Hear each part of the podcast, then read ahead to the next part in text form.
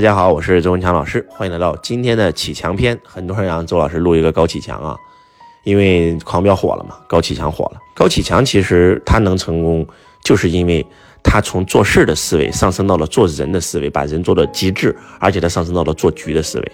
大家还记得老莫告诉老莫我要吃鱼，对吧？那个老莫为啥从监狱里出来就马上就变成了高启强的心腹啊？高启强没有高高在上的说来我帮助你，你没有地方住对吧？我鱼档给你没有。而是说您能帮个忙吗？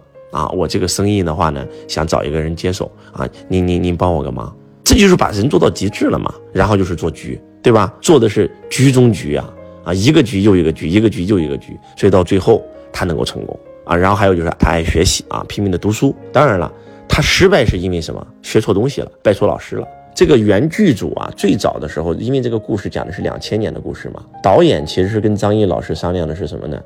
给高启强推荐的书是《富爸爸穷爸爸》，因为这本书在当时很火。结果这个剧组的这个小哥去买的时候，发现买不到那个两千年这本书的版本了，所以呢就买了一本这个《孙子兵法》啊。后来呢这个剧火了以后，导演还说了这个事儿。说完这个事儿以后，富爸出版社还专门在微博上澄清了一下，说：“哎呀，是我们的问题，下次拍这个《狂飙二》，我们一定给你送上去我们所有书籍的版本。”就是讲个笑话啊，假如说高启强看的是《富爸爸穷爸爸》。上面讲到，我们要想实现财富自由，第一是人身自由。如果为了赚钱不择手段，到最后进去了，甚至连命都没了，不好意思，要钱没有任何意义。然后是时间自由，然后是财富自由，这是一个正确的赚钱观。如果他的老师是罗伯特清崎，而不是那个黑社会老大，那个叫什么泰是吧？泰叔啊，那他的人生命运就可能发生截然不同的改变。当然了，呃，讲这个电视不重要，我觉得讲这个电视背后的人，大家的收获会更大。你们知不知道演这部戏的这个，呃，张颂文老师，他以前是一个，呃，是一个搞旅游的啊，导游，挺赚钱的。当年这个在他二十多岁的时候，一年有时候一个月工资高的都能赚一两万。但是有一次他在带游客玩的时候，有一个游客是搞影视的，然后就问他说，啊，你的梦想是什么？然后张颂文说，我的梦想其实也像你一样做演员，你知道吗？这个时候，就是对方并没有耻笑他，说就凭你，你能行吗？这一句话就把他给对吧？梦想给扼杀了。而这个旅客说的是什么？你一定可以的。张颂文说：“我都是已经二十四了，我还能行吗？”那你看这那张艺谋二十八岁才学呢，对不对？你也可以的。就因为这一句话激励了张颂文。张颂文考上了北影，考上以后以为自己会成功。毕业以后啊，每天出去试戏，一年要跑三百个剧组。不好意思，没有一个剧组愿意要他。有时候可能去跑一个剧组需要花好几天的时间，但是到了以后，导演只会给你五秒钟、十秒钟。有一次，终于有一个导演给了他两分钟，但是那两分钟是在骂他。刚好在跟演员对戏，那导演看到张颂文来来面试了，就开始说了：“你以为所有人都可以做演员的吗？来，你看，就他这样的，对吧？那个头长得跟那个原始人一样啊，普通话讲的都不清楚的人，就永远不可能这个成功成为演员。而且他长得比较矮，张颂文长得比较矮，你看他一样，那长得跟侏儒一样，他都不适合做演员，还把他屌了一顿。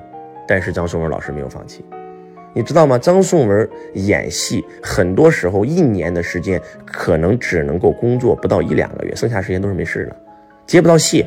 一年时间有时候的收入在拍戏上他是少入一万块的，而且是 N 多年啊，买不起房子，然后呢吃菜只能吃那些剩菜，每次都是在这个最晚的时候去买菜，因为那个时候才便宜。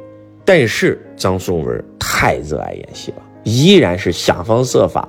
把自己的演技做到极致。张颂文在没有火之前，然后呢，参加过一些综艺表演啊。如果你能在网上可能查到这个片段，当他看到那些小鲜肉演戏演的太烂的时候，他上去表演，哇，一段表演给父母打电话那个场景，让所有人感觉到真的是会演戏跟不会演戏是完全不一样的。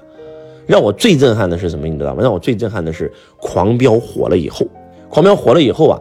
啊，这个张颂文也拍了一些其他剧啊，一些电影。然后呢，电影的首映礼上，有人就提建议，对吧？让那些观影的人提建议嘛。然后结果有一个观影的人就提了个建议，说：“张颂文老师，您能不能给我演一个，就是大概意思就是你演一个就是情绪高涨的一个过程，比如说啊难受，然后愤怒，啊，然后再这个这个更愤怒啊，然后然后然后然后再收，就是你要演一个这这三四个表情。”你知道吗？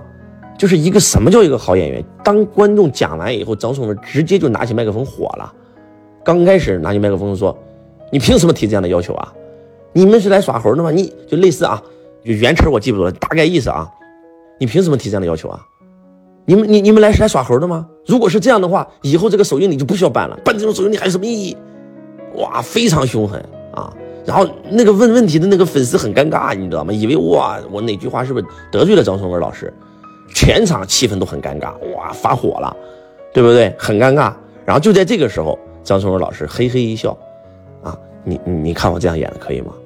我的个苍天！那一刻大家都笑了，就那一刻大家才回过神啊，没有发火，就是在演戏。你不让我给你演吗？来，我给你演一下。结果就是把大家所有人都沉浸式体验了。哇，这个这个这个演技真的是太厉害了，就这个简直就是用我们演说之道专业的眼光来讲，那真的是沉浸式。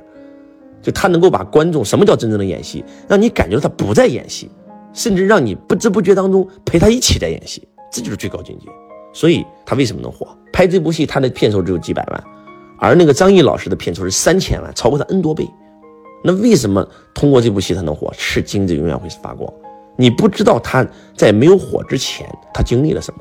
这个导演为什么会找他？就是因为在呃宋文老师演上一场戏啊，一个电视剧也很火，叫《隐秘的角落》，有一段是演他失去自己孩子吃面的那个场景。短短的一个场景，哇，他演的撕心裂肺。